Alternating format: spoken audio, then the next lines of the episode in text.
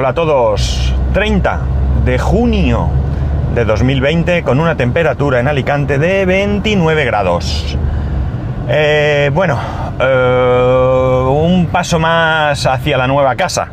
Resulta que ayer recibimos una notificación, una circular, donde nos explicaban eh, que se nos adjuntaba la la nota simple, aunque imagino que sabréis de qué va, por si alguien no lo sabe o por si sois de otro país que se llama de otra manera o lo que sea. Eh, y donde nos eh, decían un poco que cómo estaba la situación, qué iba a pasar a partir de ahora, etcétera, etcétera. Bien, la nota simple es una cuestión imprescindible para poder ser propietario de la vivienda cuando la nota simple realmente no es solamente para este caso, una nota simple se puede pedir de cualquier propiedad. Es una nota, como bien dice, que proporciona el registro de la propiedad, donde se indica eh, pues los datos de la vivienda, quién es el propietario, dónde está ubicado, etcétera, etcétera. Eh, en este caso, si tiene algún tipo de hipoteca, etcétera, etcétera. En este caso, la cuestión es que cuando tú eh, construyes un edificio, ese edificio es una propiedad, una única propiedad entero. Pertenece a quien sea, una única propiedad.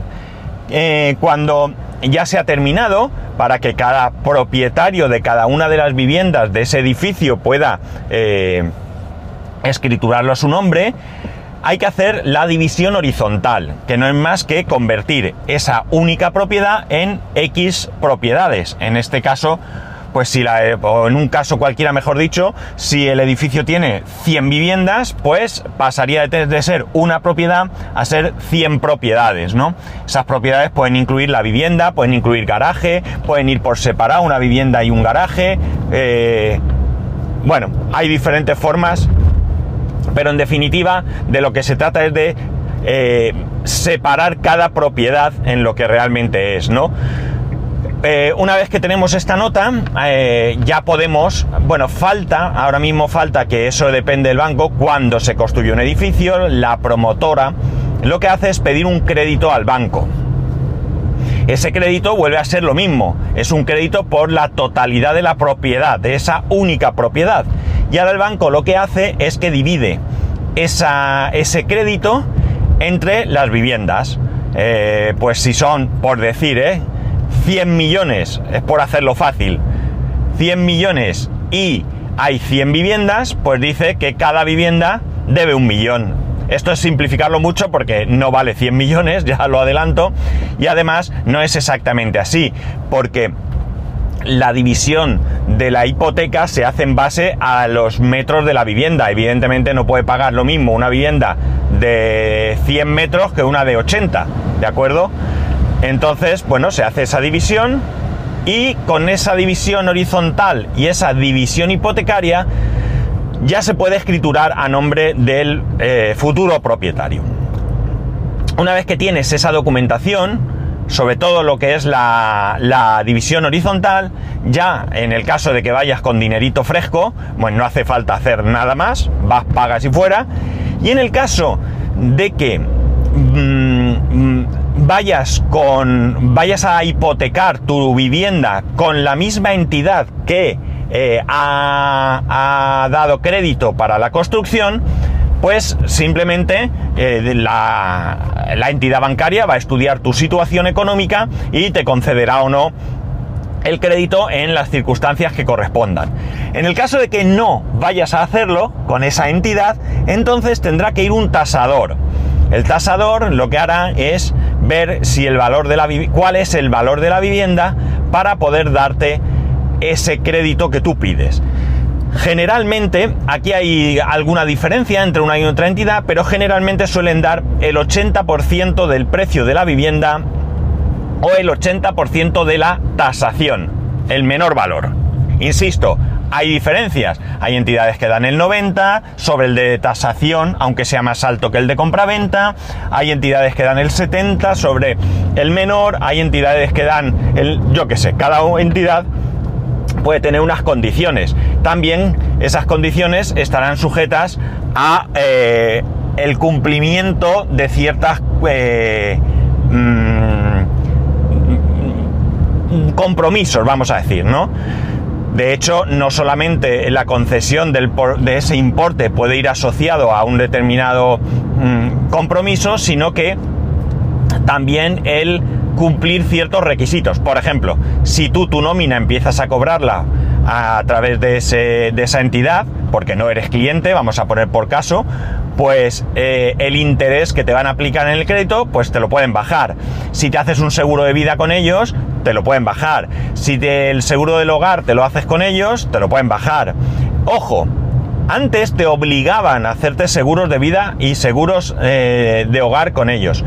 No es obligatorio hacerse seguro con la entidad, ¿de acuerdo? El único seguro que es obligatorio es un seguro de incendio donde el beneficiario sea la propia entidad, pero a partir de ahí no es obligatorio. ¿Qué ocurre?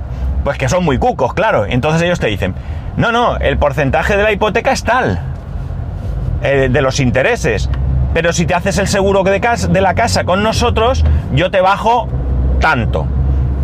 Entonces, eso sí lo pueden hacer, pero no te pueden obligar, ¿de acuerdo? En el peor de los casos, pues te cobrarán el interés más alto que estén cobrando. Y punto. Si te interesa bien, porque puede dar el caso de que tú vayas a una entidad y te cobren un determinado interés, pero que ese interés eh, sea más elevado, ¿vale? Incluso cumpliendo ciertas condiciones que el interés que te proporcione otra entidad sin cumplir ninguna condición, ¿de acuerdo? Por tanto, la hipoteca hay que estudiar varias entidades para ver cuál es la que mejor se, se, adecua a tus condiciones, ¿no? Eh, Evidentemente todo esto va siempre ligado a que vayas a pedir un porcentaje alto, ¿no? O, cercano a ese 80% o 90% que tú puedas necesitar. Si tú tienes fondos propios que vas a financiar y solo vas a pedir el 50%, las cosas se ponen un poco más fáciles, ¿no? También influye el número de años en los que tú vayas a amortizar esa hipoteca, ¿no? 20, 30, 25, bueno, pues eso también influirá en el porcentaje de interés que te van a aplicar, ¿vale?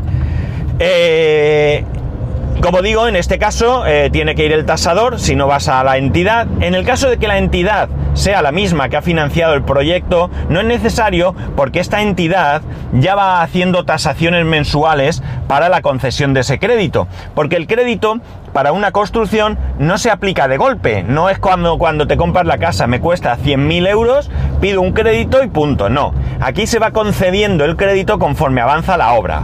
Eh, voy a comprar el terreno. Crédito para la compra del terreno.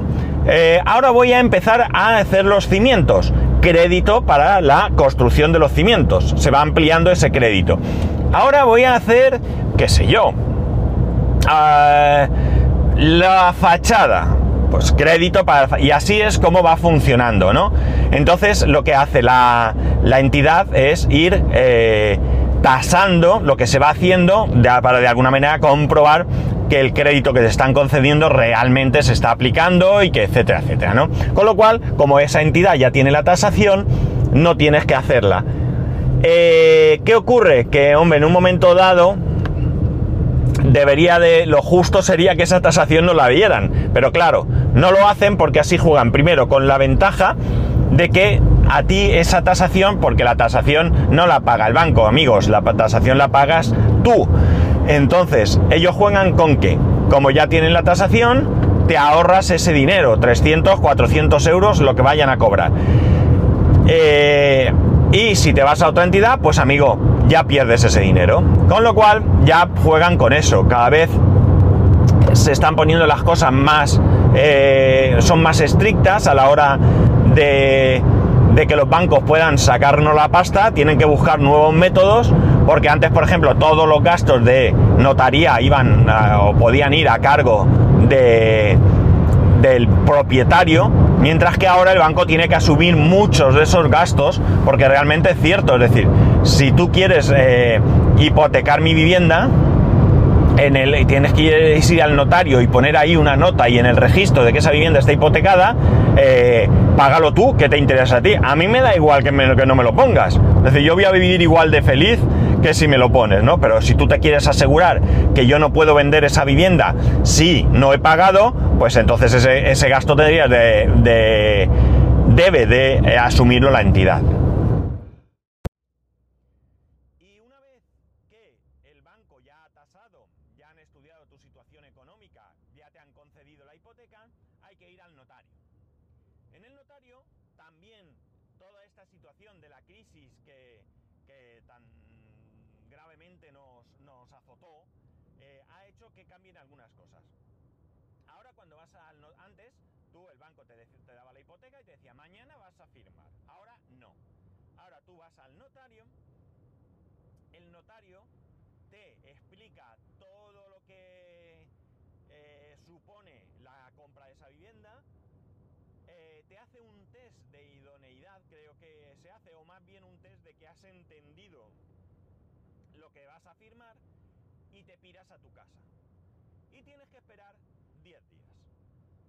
A los 10 días vuelves al notario y ya es en ese momento cuando tú firmas la compra de esa casa, la entidad bancaria paga al, al promotor el precio de la vivienda esto, insisto, por simplificar, a lo mejor se lo paga en el momento, se lo paga el día siguiente, eso ya da igual, quiero decir, ya paga, tú ya tienes una deuda con el banco y las llaves de tu casa. Ya eres propietario, ya puedes entrar y salir cuando quieras, ya puedes amueblar, ya puedes dormir en el suelo si no tienes cama, ya es tu vivienda por un periodo de, si has hipotecado, X años, eh, que tienes que pagar. Después también es tuya, pero es tuya con mucha más satisfacción ya que no tienes que pagar. Bueno, eh, sé que todo esto que estoy contando es muy obvio para la mayoría. Eh, algunas cosas puede ser que os pillen de nuevas porque comprasteis vuestra casa en otro periodo en el que todo esto no era así. Muchas de las cosas que he contado son iguales, no han cambiado. Pero como digo, algunas pueden ser nuevas y os pueden interesar. Y como también al principio he comentado, algunos puede que no seáis eh, residentes en España y en vuestro país las cosas sean de otra manera, ¿no? Eh, como digo, nos encontramos ahora mismo en ese momento en el que ya tenemos esa nota simple, esa nota donde se indica cuál es la propiedad, ya hemos pasado esa nota al banco, nosotros tenemos que hipotecar, no tenemos ese dinero para pagar la casa, ojalá, pero no. Y eh, ahora hay un periodo abierto para que vayan los tasadores, a tasar la vivienda. Una vez que esté tasada, pues volveremos, ya iremos al tema de los bancos. Eh, si todo va bien, si todo va bien y no hay ningún problema, en principio muchos de los vecinos, por no decir todos, entre, eh, por supuesto los que, entre los que nos incluimos nosotros mismos, ya hemos hecho las gestiones necesarias con la entidad bancaria. Eh, queda alguna gestión eh, en cuanto a alguna entidad que no ha querido lanzar una oferta hasta no llegar a este punto, ¿no? Pero nosotros, bueno, nosotros realmente ya tenemos visto con una entidad bancaria la financiación, ¿no? ya está, digamos, entre comillas, aprobada. Ya nos han estudiado económicamente, damos el perfil y lo único que les falta es tasar. Es decir, si en unos días eh, va el tasador y la tasación pues da, se corresponde con lo que nosotros vamos a pagar por la vivienda, pues eh, ya el trámite de la hipoteca estará eh, listo para, para, para, seguir curso, ¿no? Eh, eh, eh, eh, ¿Qué iba yo a decir? ¿Por qué he dicho esto? Madre mía, estoy fatal. Bueno, pues eso, que casi todo el mundo ya tiene visto con algún banco las condiciones, porque es cierto que las condiciones no son iguales para uno que para otro, depende de tus ingresos, depende de tu edad también. No es lo mismo hipotecar una casa para una persona de 60 años que para una de 20 no solamente por el tema económico, porque una persona de 60 años puede estar muy bien económicamente, ha trabajado toda su vida, tiene una buena pensión, tiene unos buenos ahorros, pero tiene 60 años, no le van a financiar la vivienda a 30 años, ya os lo digo yo. En cambio, a un chaval de 20 años, pues si da con el perfil económico, sí le van a dar ese préstamo hipotecario a 30 años, ¿no? Eh, Luego también está el tema de los seguros, eh, esos seguros que van a hacer que tu interés baje, ¿no? eh, no van a cobrar lo mismo por un seguro de vida a una persona de 60 años que a una persona de 30. No van a cobrar lo mismo.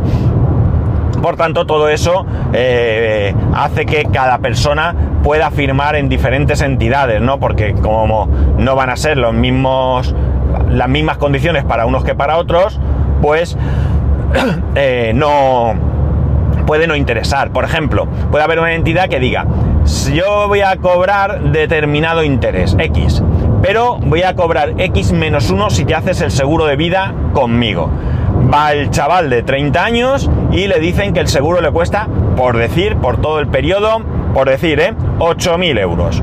¿De acuerdo? Eh, o 5.000 mm, euros. Yo qué sé, no sé lo que puede costar.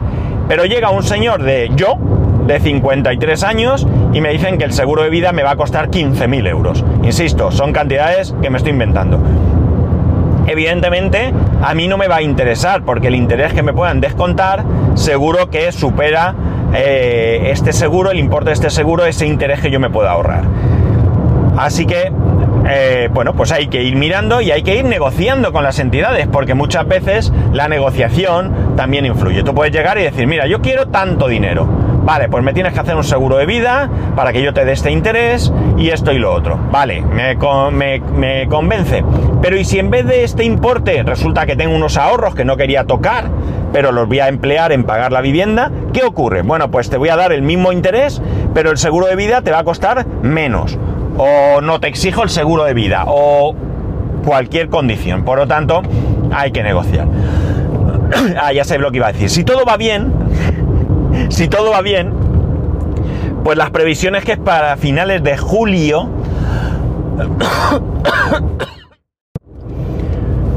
pudiéramos firmar.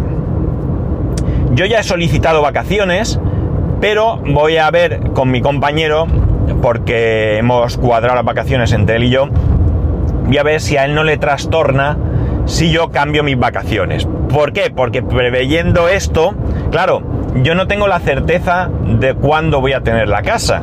Esto es todo previsiones, pero puede pasar cualquier cosa, que se retrase el banco en, la formalización de la hipoteca, que surja algún problema burocrático que ahora mismo no existe, no ya con nosotros, sino con lo que es la promoción en sí.